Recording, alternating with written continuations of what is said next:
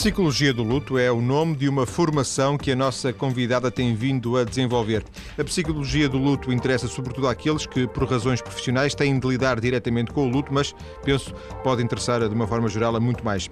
Por isso, pedi a Joana Marafus que viesse hoje ao estúdio. Joana, boa tarde. Boa tarde, João, Viva, como Joana. está? Uh, queria, uh, antes de mais, agradecer-lhe o convite, uh, do qual tenho muito gosto em estar presente aqui não mais do que nós, não mais do que, do, do que eu também, porque é, é, foi, foi com todo o gosto que a convidei e que a Joana aceitou de imediato esta, esta, esta proposta que, que lhe fiz. Joana, a sua obrigada. formação é em psicologia, psicologia de uma forma muito genérica, ou hum, a, a, Joana tem vindo de alguma forma a especializar-se?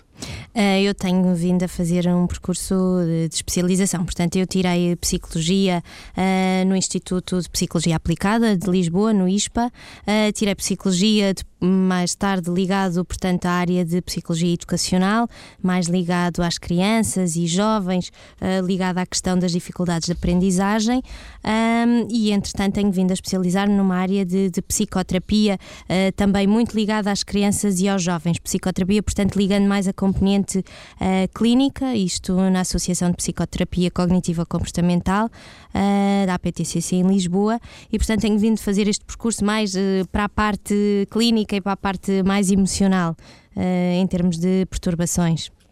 Mas é, parece perceber-se aí uma vertente mais especializada na, em crianças, será? Sim, sim, sim. Uh, lidei sempre com crianças e jovens, portanto, sempre muito ligada a estas faixas etárias, uh, sendo que muito recentemente uh, comecei a trabalhar com uma população de idosos, mas há cerca de um ano e com, com temáticas ligeiramente diferentes. Uh, mas, portanto, sempre de facto muito ligada às crianças e aos jovens e no que diz respeito à psicologia do luto, uh, lidando com, com situações, com processos de luto relacionados muito com crianças e jovens, sendo que atualmente, por ter ingressado nesta, nesta faixa etária da, da população idosa, debato-me também com essas questões nessa, nessa própria população. É eu já entrevistei aqui, eh, eu também já o disse aqui algumas vezes no programa, os, os psicólogos são os principais clientes deste programa, são, são a uhum. profissão que mais vezes veio a este programa em, em cinco anos e, e, isso resulta muito da, da, da diversidade da, que, os, que os psicólogos têm eh, nas mais variadas áreas, da diversidade de, de, de tarefas que desempenham. Mas eu, fico sempre curioso nisto. Quando se acaba um curso, como, sim, sim. como o curso que, que, a Joana acabou, um, é-se psicólogo, ponto final, não é, não é não se é psicólogo especializado em nada. As, as, as especializações que se vierem a adquirir são ferramentas que, que, se têm, que se conseguem depois do curso, certo? Sim, certíssimo. Portanto, eh, nós acabamos especializados em psicologia, normalmente, e consoante as faculdades, temos uh, logo, primeiramente, o encaminhamento uh, mais para uma área ou mais relacionada com a escola, ou mais relacionada com as empresas, a parte social, ou mais relacionada com a parte clínica, mas posteriormente, efetivamente, é que começamos a construir aqui a nossa área de interesse, o nosso currículo e que nos vamos especializando e que precisamente vão sendo ferramentas importantíssimas uh, para a nossa uh, prática uh, profissional diária e, e clínica. E, e, foi nesse sentido que depois fiz, portanto, o curso de, de formadores e que iniciei a formação de, de formadores e, portanto, me tenho vindo, tenho vindo a aprofundar as temáticas pelas quais tenho interesse e que posteriormente vou dando em termos de formação. Eh, como foi o caso da ppsicologia do luto.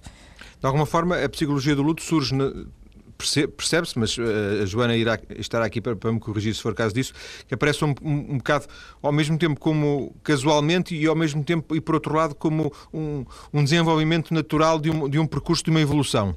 Sim, sem dúvida.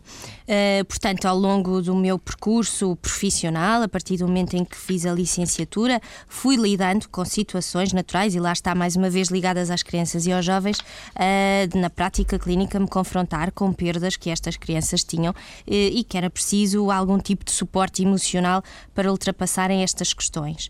Um, continuando neste percurso, uh, e agora recentemente com os idosos, confronto mais uma vez na clínica com este tipo de questões e um, concretamente, casualmente apareceu a formação, porque o meu percurso em termos de, de formação e como sou formadora, apareceu esta hipótese de, de trabalhar ao nível da psicologia do luto, onde no fundo fui integrar todas as experiências que já tinha tido até aqui, mas que, eh, mas que de repente apareceu de uma forma casual, mas que foi ao encontro de um, de um gosto e de uma motivação pessoal e que daí que aceitei a proposta de trabalhar nesta área e, e portanto enverdei por esse caminho.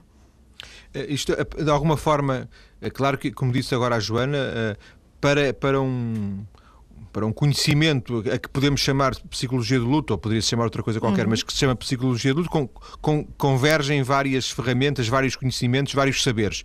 Eh, alguns deles uh, que são genéricos à psicologia, depois outros mais especializados, também veremos isso mais à frente na conversa. A pergunta é aquilo que aprendeu na faculdade uh, uh, foi, foi útil para, para, para, isto em concreto? Ou, por exemplo, na faculdade não, não se fala nada, na escola, na, na, sua licenciatura não se falava nada destas questões que hoje a, a, a Joana tenta dominar? Uh, não, a faculdade foi imprescindível uh, e, e, de facto falávamos precisamente do, uh, do ciclo de vida e, e, desta fase que é realmente o luto e a perda de alguém. E efetivamente falámos, quer na faculdade, quer na minha especialização posterior e aí até de uma forma muito mais aprofundada, o, como é que as diferentes faixas etárias encaravam este tipo de perda. E portanto isso foi a minha base sustentação uh, para realmente eu começar a investigar e aprofundar o meu conhecimento para conseguir transmitir, uh, no meu caso foi a, uma população muito concreta, uh, que foram os agentes funerários e, portanto, realmente a faculdade e a minha especializa especialização foram ferramentas imprescindíveis para eu conseguir começar a aprofundar aquilo que era mais adequado em termos de conteúdos programáticos da formação. Se bem percebi por uma pesquisa rápida que fiz, existe alguma tradição de uh, os agentes funerários terem este tipo de. Não digo todos, mas uh, a possibilidade noutros países, vi por exemplo no Brasil, vi nos Estados Unidos, uh, aqui em Portugal estamos a falar de uma coisa nova, não é? Sim, sem dúvida. aliás, posso lhe dizer, eu, portanto, eu, eu, fui, eu comecei esta formação numa, numa empresa de formação que é a Profiforma e tive precisamente o convite desta empresa para iniciar este tipo de formação, mas a pedido da ANEL. A ANEL é a Associação Nacional de empresas lutuosas que desde 2008 já se debate com esta questão e que fundou em Portugal eh, a escola funerária. Portanto, querendo dar alguma qualificação eh, maior ao agente funerário, ao responsável técnico neste setor funerário eh, e que, portanto, eles desde 2008 que já tentam começar a integrar nas qualificações do agente funerário uma formação muito específica.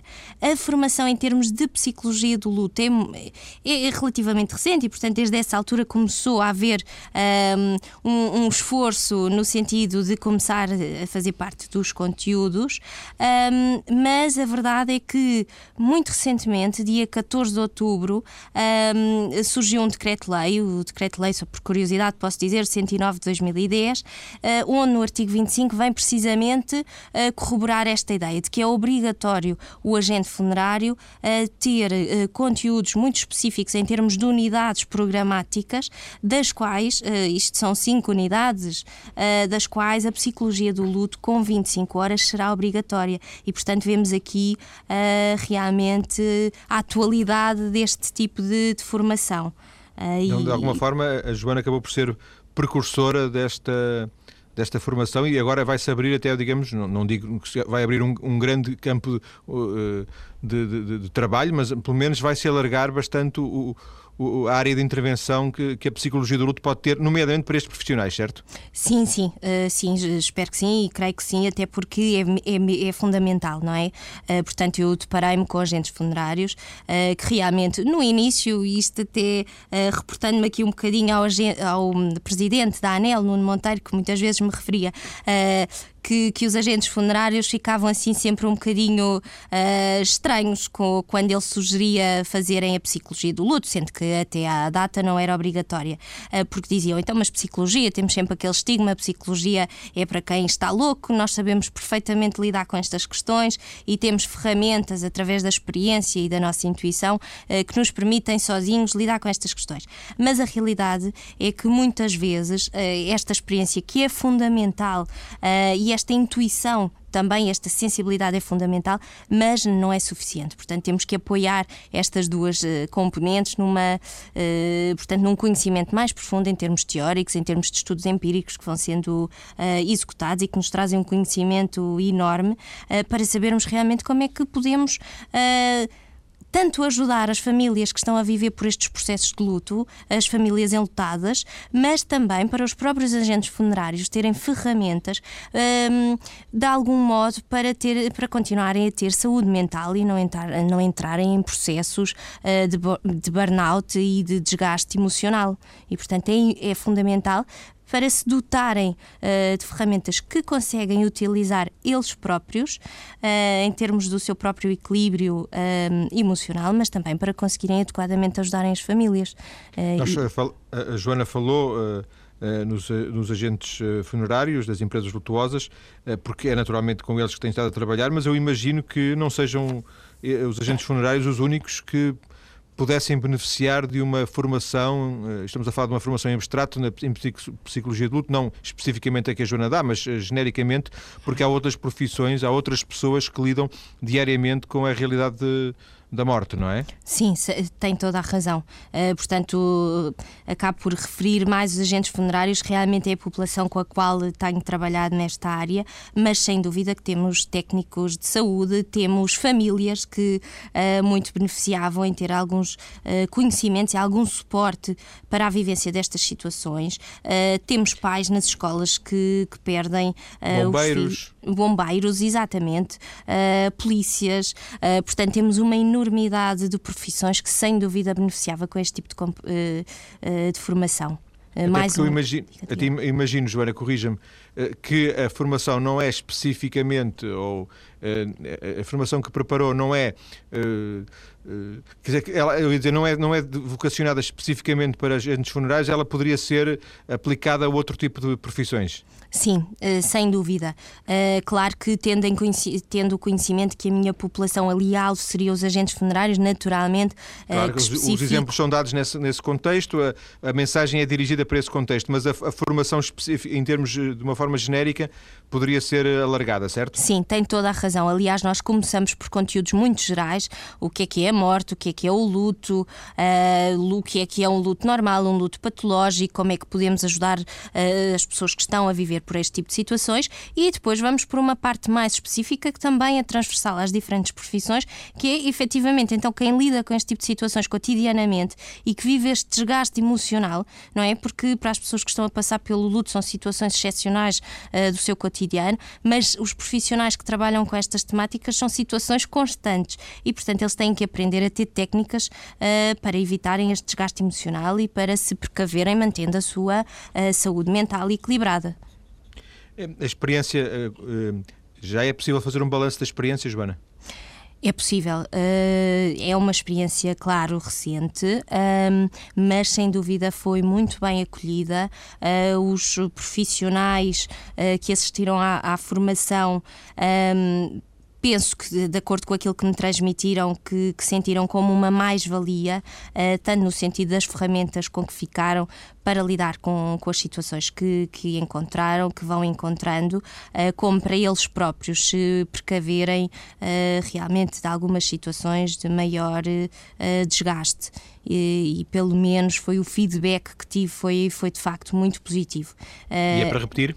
Sim, sem dúvida, e creio que, que vamos continuar uh, com algumas formações uh, que já começam a, a, ficar previstas, ainda estão em projeto, mas neste sentido e neste campo, sem dúvida. Só para fecharmos esta primeira parte, a Joana admite. Uh promover a, eh, a psicologia do luto em, em, termos de workshops, por exemplo, eh, não direcionados a uma população em concreto, mas eh, abertos a, a inscrições genéricas? Sim, sim, sem dúvida.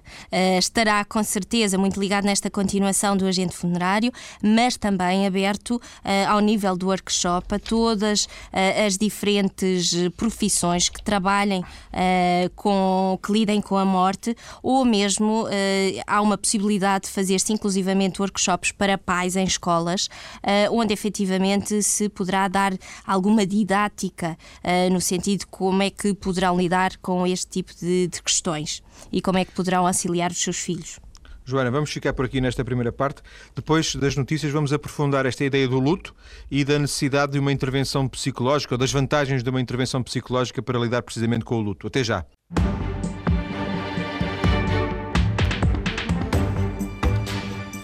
Para falar de psicologia do luto, convidei a psicóloga Joana Marafus, que tem estado a fazer um trabalho nesta área junto da Associação das Empresas Lutuosas.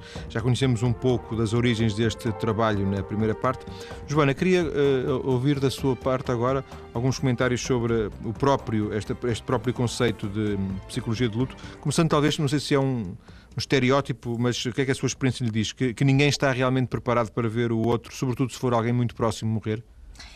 É muito difícil e posso lhe dizer que a maioria das pessoas, naturalmente que uh, temos pessoas com experiências diversificadas, mas que a maioria das pessoas e mesmo profissionais que lidam com a morte uh, cotidianamente uh, têm alguma dificuldade em aceitar a morte de, de, de, um ente querido. E, portanto, nesse sentido, têm alguma dificuldade em lidar com a própria pessoa morta. E, portanto, até mesmo porque a morte está envolta numa série de, de mitos e num, numa ser, em alguns mistérios e, portanto, tudo isso acaba por mexer de algum modo com a emoção da pessoa e com os seus sentimentos, uh, trazendo precisamente essa dificuldade uh, de lidar com esse momento. Até porque, por muito que uh, algumas religiões associem a morte a um a, um, a, um, a, uma passagem para algo melhor, ninguém encara a morte com alegria, não é? Portanto, os, nomeadamente esses famili os familiares mais próximos uh, encaram sempre com, com, triste, com muita ou com alguma tristeza, pelo menos. Uh, sem dúvida. Portanto, aquilo que acontece muitas vezes é que, de facto, esse tipo de crenças uh, ajudam a ultrapassar mais rapidamente o processo de luto. O processo de luto é um processo que tem várias fases. Uh, normalmente, e reportando-me aqui uma investigadora, Kabler-Ross, que nesta, nesta área fez um estudo aprofundado, até que com doentes terminais, e ela dizia que podemos, de uma forma muito sumária, referir que, que, por exemplo, quando perdemos alguém que é muito significativo para nós, normalmente passamos inicialmente logo por um processo de inicial, muito inicial, de negação. Não, não é de certeza que não foi aquela pessoa, não, isto não nos pode, não pode estar a acontecer. A mim, inclusivamente os eh, doentes terminais que têm noção uh, de que vão morrer, têm este, este tipo de, de, abordagem. Portanto, não, isto não é a mim, eu vou procurar outras opiniões médicas, uh, isto não me está a, conhecer, a acontecer. Depois passam muito por aquele processo de de, raiva e de choque e de revolta. Uh, porque a mim, uh, se efetivamente isto é verdade, porque é que me está a acontecer, o que é que eu fiz de mal? Até que gradualmente começamos a entrar numa fase de aceitação, uma fase de maior depressão, de, em que temos o entendimento de que efetivamente perdemos aquela pessoa querida, até chegarmos à parte de aceitação. E então aí uh, entram de facto muito esta questão das crenças e do que é que é a morte, se vai existir uma continuidade, se é um fim uh, que termina a partir do momento em que a pessoa perde as suas uh, faculdades uh, vitais, em termos fisiológicos, digamos assim ou não. E de facto, para muitas pessoas, algumas destas crenças numa continuidade para além da morte realmente ajuda-as a encarar este momento e para algumas a ganharem forças para realmente ultrapassarem este processo de morte e viverem aquilo que nós chamamos um luto normal e não um luto patológico. Sendo que aquelas pessoas que estão mais diretamente ligadas à, morte ou que estão mais relacionadas com, com situações de morte, um, um, acabam por ganhar algum, de alguma forma uma, uma, experiência, uma resistência que em certos casos, imagino eu, as pode tornar até um pouco indiferentes, um pouco frias perante a, a situação. Isto faz algum sentido? Sim, sim, sim. Uh, aliás, toda a própria adrenalina que está à volta de, do processo da morte, não é? Deste choque que se teve, para umas, numas situações um maior choque, porque é uma morte inesperada e até em alguns casos violenta, para outros casos uma morte mais esperada, mas é efetivamente uma perda e uma perda, uh, estou aqui a falar de perda de alguém que é significativo para nós e que é próximo de, de nós. E realmente quem lida uh, diariamente com este tipo de situações tem uma maior preparação. Não significa que não sofra, uh, não significa significa que não faça um processo de luto perfeitamente uh, passando por aquelas fases que enumerei anteriormente, mas realmente tem uma maior uh, competência, um maior conhecimento para conseguir uh, lidar de alguma forma, às vezes até com alguma frieza, até porque uh, pode ser um mecanismo utilizado até para se defender um pouco e não se envolver tanto na situação, para fazer aquela rotina e o procedimento e até inclusivamente uh, vestir o corpo e não pedir o auxílio, por exemplo, de um agente funerário. E, portanto, querer ser a pessoa que está próxima daquele ente de morte. Portanto, pode efetivamente ajudar, uh, não é garantia de que se passe de uma forma mais fria ou mais fácil uh, este momento. Porquê que eu, eu, eu, falei nesta questão de alguma frieza, de alguma distância, que às vezes até pode ser entre aspas, um pouco chocante para quem está a ver, eh, porque esses profissionais de saúde, ou profissionais genericamente que têm que lidar com a morte, vão, vão ganhando essa, essa resistência, mas eles também, também têm que lidar com.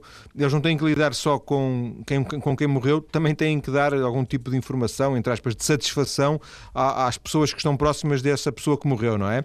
E, portanto, às vezes lidar com os vivos eh, eh, poderá ser até mais difícil do que lidar com, com o morto, não?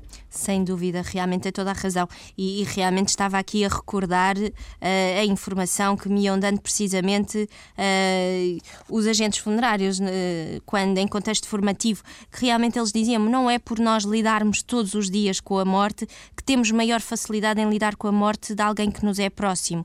E realmente é muito difícil, para além daquele procedimento que até pode ser rotineiro e que entram precisamente naquele mecanismo de cuidar do corpo, é muito mais difícil lidar com as pessoas que estão vivas e dar a informação de que realmente perderam alguém importante. E lidar com estas emoções uh, dos amigos, dos familiares, é algo muito complexo. Sendo que uh, os agentes funerários, nesse aspecto, entre aspas, têm alguma sorte, porque eles, apesar de tudo, só lidam com o morto já depois de morto, e passa, o absurdo da expressão. Enquanto, por exemplo, como citávamos na primeira parte, polícias, eh, se calhar médicos, bombeiros, enfermeiros, técnicos de saúde em geral, eh, podem acompanhar um, uma, pessoa que esteja ainda viva numa determinada fase e durante algum tempo esteja viva e depois morre. E, e isso pode ser mais chocante, esse, esse caso pode ser mais chocante e, e perturbar mais, não? Uh, sim. Uh, portanto, pode ser difícil toda, toda esta fase do. De alguma forma, o, o, agente funerário não conhece a história do morto, não é? Porque ele só, só o recebe. Uh, e, e, e, noutros casos, como aqueles que eu citei, as pessoas, um, ehm, quer queiram, quer não, quem lida com eles pode se envolver na história dessa pessoa.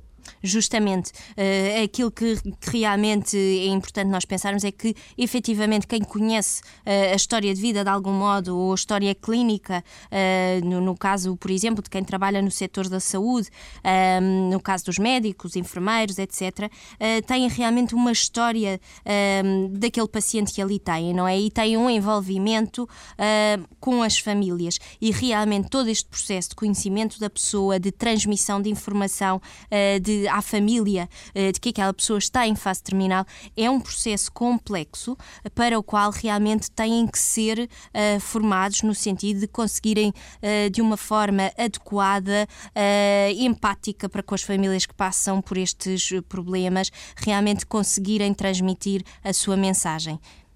E que imagino, uma, uma palmadinha nas costas não resolva nada, não é?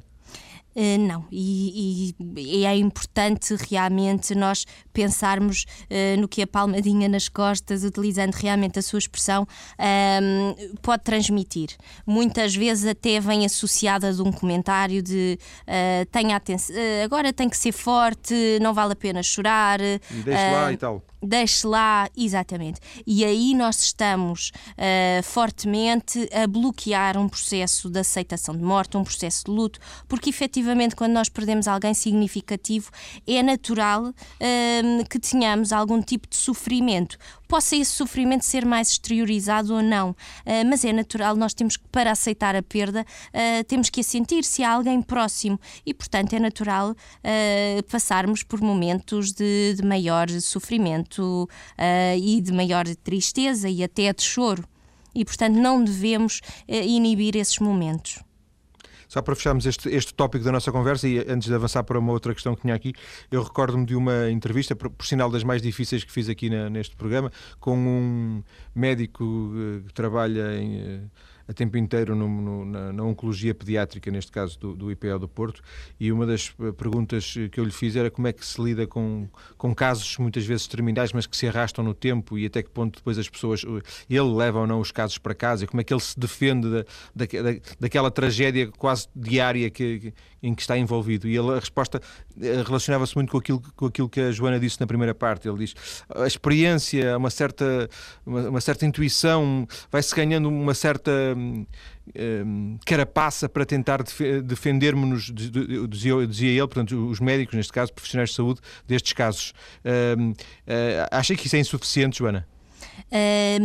Um temos que aliar, não é? Temos que conjugar precisamente essa intuição, essa sensibilidade do profissional, a experiência, que são eh, características fundamentais e que já dão ao profissional um conhecimento enorme, mas é importante fundamentar eh, no, no, conhecimento, nas, eh, nos estudos que vão sendo feitos nesta área e realmente adequar ehm, sempre, ehm, portanto, a nossa comunicação e a forma como transmitimos a mensagem. Portanto, é fundamental esse tipo de, de competências do profissional, mas uh, é fundamental existirem grupos de partilha, grupos formativos, onde o profissional, em conjunto com outros, uh, ganhem mais saberes, partilhem suas experiências e realmente estejam ainda mais habilitados, ehm, portanto, a fazer esse tipo de, de passagem de informação.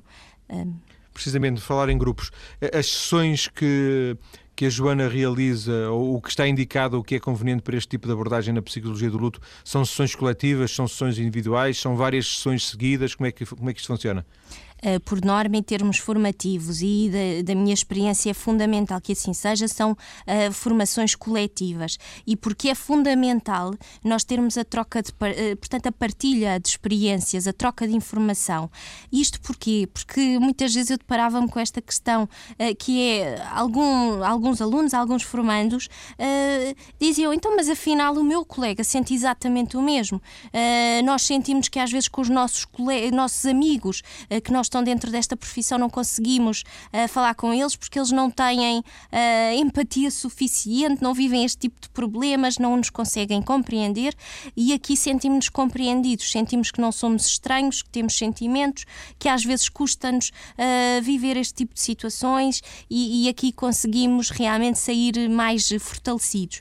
Claro que também podemos fazer um, algumas sessões mais ao nível terapêutico, individuais. Uh, estou a falar, por exemplo, uh, de pessoas que passam por processos de luto e que recorrem à psicoterapia porque efetivamente não estão a conseguir superar esta fase sozinhas.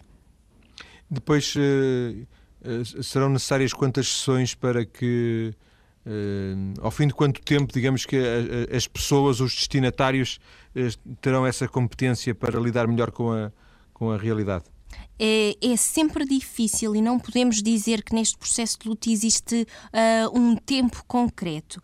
Um, aquilo que nós sabemos é que numa depressão reativa à perda, não é? Podemos assim dizer, uh, nesta tristeza que se instalou, uh, mas reativa a, a, uma situação existente, nós sabemos da investigação que passado um ano, efetivamente, a pessoa já começa a sentir-se melhor, a sentir-se menos deprimida e a aceitar realmente aquilo que lhe aconteceu. Isto num processo uh, normal. Portanto, uh, nós diríamos que uh, com acompanhamento, sem acompanhamento, é possível que no espaço de um ano a pessoa consiga uh, começar realmente a perceber aquilo que lhe aconteceu, a dar sentido e a começar a se integrar nas suas atividades cotidianas, uh, da sua rotina normal. E, portanto, tudo voltar a, a ficar como antigamente e como antes. Voltar a ter os seus contactos sociais, uh, a estar mais em contacto com os outros e não tão fechado. podemos estabelecer aqui um ano, dois anos sendo que cada processo é muito específico, cada pessoa é diferente da outra e, portanto, teremos sempre que olhar para cada caso em concreto, porque cada caso é especial e, portanto, uh, não gostaria de dizer Sem um dúvida. tempo específico para que não para que ninguém fique preocupado. Então mas eu já passei um ano e ainda me sinto uh, triste. Temos é que perceber como é que é essa tristeza e que significado é que estamos a dar àquela perda. Isto para percebermos apenas se a pessoa efetivamente uh, está a passar por aquilo que nós chamamos um luto patológico Sendo que um, eu já fiz aqui, tive a oportunidade de fazer dois programas sobre esse assunto, um, que é a, a, perda de um filho, não é? Sim. Parece-me, não sei, como, como imagina, não, não, não, não tenho conhecimentos nenhum sobre, sobre o assunto, mas fiquei com a impressão desses dois programas que a perda de um filho será uma situação especial face ao, ao luto em geral é uma situação muito especial. Isto, em termos de ciclo de vida, podíamos dizer uh, que seria contra a natura, ou aliás, uh, o normal seria nascermos, crescermos, irmos, irmos desenvolvendo, uh, reproduzirmos e, e, portanto, no fim da vida, diríamos que isto seria o percurso natural, então aí morreríamos. a morte de um filho é algo inesperado, não, nunca nunca se está preparado para esse tipo de processo, uh, é difícil e é nesses casos que realmente muitas vezes é fundamental um acompanhamento, porque conheço algumas famílias ah, que tiveram tanta dificuldade em aceitar uh, essa perda, o que é perfeitamente compreensível, essa dificuldade, uh, e que efetivamente continuaram a lidar um, ehm, como se o filho continuasse vivo. E, portanto, aí estamos a entrar uh, naquilo. No tal luto patológico. No tal luto patológico. O... Já agora, e também para fecharmos uhum. a conversa, que estamos mesmo a aproximar-nos do fim, Joana, falou no início da sua experiência com crianças, com jovens. Um, ehm, como é que, de uma forma genérica, se é que as coisas podem ser postas de uma forma genérica, como é que as crianças e os jovens jovens uh, lidam com a morte? Melhor do que os adultos, por exemplo? Uh, diferente, sabe que nós, eh, falando das crianças, nós temos sempre que falar em etapas de desenvolvimento cognitivo e, e, sem dúvida que percebermos que em diferentes faixas etárias há diferentes entendimentos face à morte. Uh, imagina, até aos, até aos dois anos, por exemplo, a criança uh, não tem aquilo que nós chamamos uma permanência do objeto, portanto a pessoa não está lá, desaparece, desaparece, não existe. Não, não se dá grande sentido, significado a esta situação. claro que não, não estou aqui a falar em concreto das figuras de vinculação, do pai e da mãe com quem se tem uh, proximidade, uh, uma muito maior proximidade e, portanto, aí uh, naturalmente a criança vai sentir esta ausência, vai sofrer com ela. Mas, por exemplo, entre, vamos lá, até aos 6, 7 anos, podemos dizer que, por exemplo, a criança encara, não dá assim grande sentido à morte, ou não percebe que a morte é mesmo o fim, na medida em que, até através dos, dos desenhos animados, e isto porque estamos a falar numa fase de desenvolvimento muito específica em termos do pensamento.